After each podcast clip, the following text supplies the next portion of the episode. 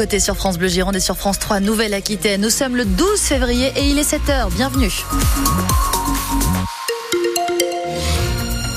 Et on va reparler euh, météo et vigilance en Gironde dans quelques secondes. Il pourrait y avoir des conséquences sur euh, quelques TER, Janelle Bernard, ce matin. Oui, avec euh, une circulation qui peut être donc perturbée, notamment sur le trafic Arcachon-Biganos.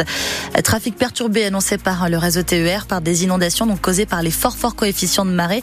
Restez bien évidemment vigilants et puis renseignez-vous avant de partir de la maison. Ça peut concerner votre ligne ce matin.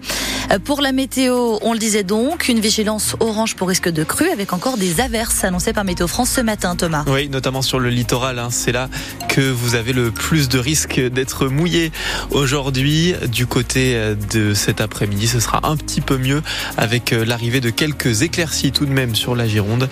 Les températures euh, vont pas beaucoup bouger entre ce matin et cet après-midi. Environ 8 degrés cet après-midi. Ce matin, pardon. Cet après-midi, il fera 11 à Bordeaux, 13 à Arcachon. Et la marée haute. Et là, attention notamment autour de l'estuaire de la Gironde, placé en vigilance orange crue par Météo France. La marée haute, c'était il y a 5 minutes au Verdon, c'est dans trois quarts d'heure à Pauillac.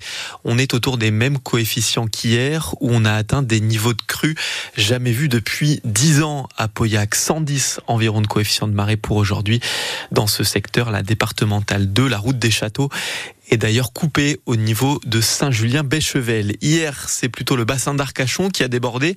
Une vingtaine d'habitations sur le littoral ont été touchées à Arès.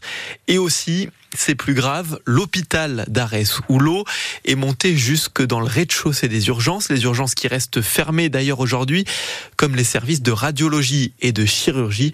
Image impressionnante à voir sur francebleu.fr et qu'Hugo Deschamps nous raconte. Aux abords du parking, au pied de l'hôpital, sur le front de mer, c'est comme si un lac s'était formé avec le passage de la tempête. C'est quand même très inquiétant. Je suis surpris, je pensais que c'était le parking qui était inondé. Christian en patouche dans l'eau, il est venu de Lacano pour voir sa femme qui est hospitalisée ici. Mais je me fais du souci parce qu'il faut qu'on la déplace pour une, autre intervention et ça, ça me soucie. Mais bon, ça va se faire. À quelques mètres, on peut encore voir des camions qui s'occupent de pomper l'eau pour la reverser directement dans le bassin. À l'intérieur du service des urgences, les équipes, elles, terminent d'enlever les bouts d'algues ou de branches ramenées par la submersion. Car l'eau, elle est montée jusqu'à 15 cm. Chloé, infirmière, était là. En l'espace de 10 minutes, vraiment, on s'est fait envahir d'eau. Euh, on a essayé tant bien que mal au début de, repousser la submersion, mais ça a été euh, catastrophique. Les branchements électriques de cet ascenseurs ont été touchés. À leurs conséquences On a fait une chaîne humaine euh, pour monter juste les plateaux repas aux patients jusqu'au troisième étage. Et il y a beaucoup de patients, donc beaucoup de plateaux. Alors il y a déjà eu des inondations ici, hein, il y a une dizaine d'années, mais cette fois-ci, l'eau n'était jamais montée aussi haut. Alors il faut penser à l'avenir, dit le directeur de l'hôpital Bernard Judet de la Combe. Maintenant, il faut qu'on se penche sérieusement sur euh, les mois, les années qui viennent pour savoir comment on peut faire pour endiguer l'eau, parce que ça ne sera pas possible. Avoir ce risque permanent. L'équipe du SMUR reste active en attendant que les urgences rouvrent ce soir à 19h. Et la vigilance jaune est maintenue hein, pour les vagues submersion pour la Gironde aujourd'hui, également pour le vent. Et on vous le rappelle, donc vigilance orange crue autour de l'estuaire de la Gironde. Un nouveau corps repêché dans les bassins à flot à Bordeaux. Cette fois-ci, c'est un homme d'une cinquantaine d'années. Les pompiers sont intervenus vers 13h30 hier. D'après la police, la piste accidentelle est privilégiée. La semaine dernière, c'est le corps de Basile, un étudiant montpelliérain qui avait été repêché. Il était porté disparu depuis presque un mois. Des bouchons sur la rocade, c'est sûr, cet après-midi. Une opération escargot est prévue. Ce sont les infirmiers libéraux qui manifestent. Ils ont rendez-vous à 14h à Villeneuve-d'Ornon avant de partir en cortège sur la rocade. La profession proteste dans toute la France depuis quelques semaines, notamment sur la question de la rémunération, puisque les tarifs des actes n'ont pas augmenté depuis 2009. 58% des cabinets vont fermer dans 5 ans. Alerte ce matin sur France Info, la présidente du collectif des infirmiers libéraux en colère. Hier, c'était manifestation contre le forage de 8 puits de pétrole à et malgré la présence de Greta Thunberg, la star suédoise de la lutte pour le climat, il n'y avait pas beaucoup de monde dans la rue hier à Bordeaux, 1200 personnes d'après la préfecture, 3000 disent les organisateurs. Valentin Dunat a suivi le cortège. Beaucoup de jeunes ont participé à cette manifestation, ils ont fait résonner leur voix, leur chant. En plein centre-ville de Bordeaux, entre la place de la Victoire et le miroir d'eau, il faut dire qu'il y avait quelques têtes d'affiche. Greta Thunberg bien sûr, mais aussi la tête de liste Europe Écologie Les Verts aux européennes, Marie Toussaint, et la militante écologiste Camille Etienne. Je ne sais pas si tout le monde réalise qu'il y a encore en France des puits de pétrole pétrole qui continue. Comme le rappelaient d'ailleurs certains scientifiques, en fait, on a déjà dépassé le budget carbone avec les puits existants. Donc l'urgence, c'est d'en fermer, c'est pas du tout de continuer et d'en ouvrir d'autres. C'est criminel de faire ça. Vraiment, c'est criminel de faire ça. Le 20 novembre dernier, la commissaire enquêtrice a rendu un avis favorable pour le groupe canadien Vermillon qui a demandé à forer 8 puits de pétrole supplémentaires sur son gisement à la Teste de Bûche.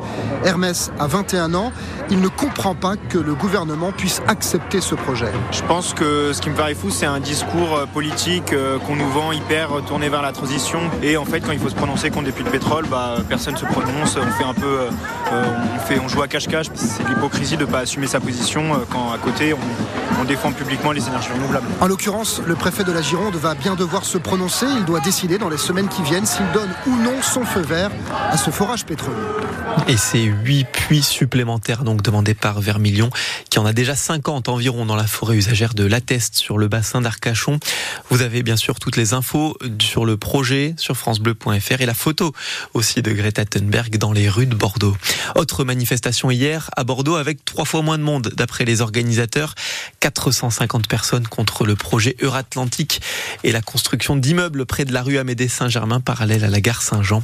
Les manifestants veulent garder verte une parcelle de 2 hectares. Wine Paris Vinexpo ouvre ses portes ce matin, porte de Versailles à Paris. Trois jours de rencontre des professionnels du vin venus du monde entier et 3900 exposants, dont 290 venus du Bordelais, qu'ils soient négociants ou viticulteurs. C'est la quatrième édition à Paris puisque la dernière de Vinexpo à Bordeaux, c'était en 2019. On en parle dans 10 minutes dans l'écho d'ici avec la Chambre d'agriculture et sa vice-présidente Magali Vérité en charge de la viticulture. En rugby, semaine de repos pour les internationaux français de l'UBB. Maxime Lucu, Mathieu Jalibert, Damien Penaud, Yoram Moefana et Louis Bielbiaré font partie des 19 joueurs protégés par la fédération. Ça veut dire que l'Union n'a pas le droit de les faire jouer ce week-end contre Pau. Le club des 5 de l'Union était tous titulaires samedi pour la victoire de l'équipe de France. En 4 titulaires, pardon, Yoram Moefana remplaçant pour la victoire de l'équipe de France en Écosse 20 à 16. Victoire difficile arrachée en toute fin de match sur un essai d'ailleurs de Louis Bielbiaré. Et comme un petit peu toute l'équipe, eh bien le bilan des Bordelot-Béglé est un peu moyen, c'est ce que nous dit l'ancien joueur et entraîneur de Bègle, Guy Seberi, aujourd'hui consultant Radio France. La charnière Bordelot-Béglaise a été un peu plus sollicitée que le week-end dernier, il a eu un peu plus de ballons à négocier. Max a fait un, match très sobre, mais euh, je dirais sans faute particulière, très présent défensivement comme à son habitude. Mathieu de son côté a alterné le bon et le moins bon. Après Louis, Louis Bielbarré a, a été peu sollicité, mais voilà, c'est lui qui fait basculer le match, c'est lui qui amène à la victoire. Damien Penaud a été un peu comme Mathieu, pas été mis dans les meilleures conditions offensivement, il n'a pas eu trop de décalage, donc il n'a pas pu euh, montrer toutes ses qualités. Il a lui aussi fait quelques petits en avant, donc euh, ce n'est pas son meilleur match, mais bon, fidèle à lui-même. Euh, voilà, et après on a la, rentrée de de qui a été pour moi intéressante et il a apporté de la vitesse, de la de la vivacité et voilà. Qu'est-ce qu'on peut espérer, c'est que peut-être d'ici la fin du tournoi il soit associé à, à Deporter sur un match de l'équipe de France et qu'on se retrouve avec toute notre ligne de trois quarts. Et Nicolas Deporter qui lui a le droit de jouer hein, avec l'Union Bordeaux-Bègle contre Pau samedi au stade Chaban-Delmas. Le prochain match du 15 de France, ce sera le week-end suivant avec la réception de l'Italie.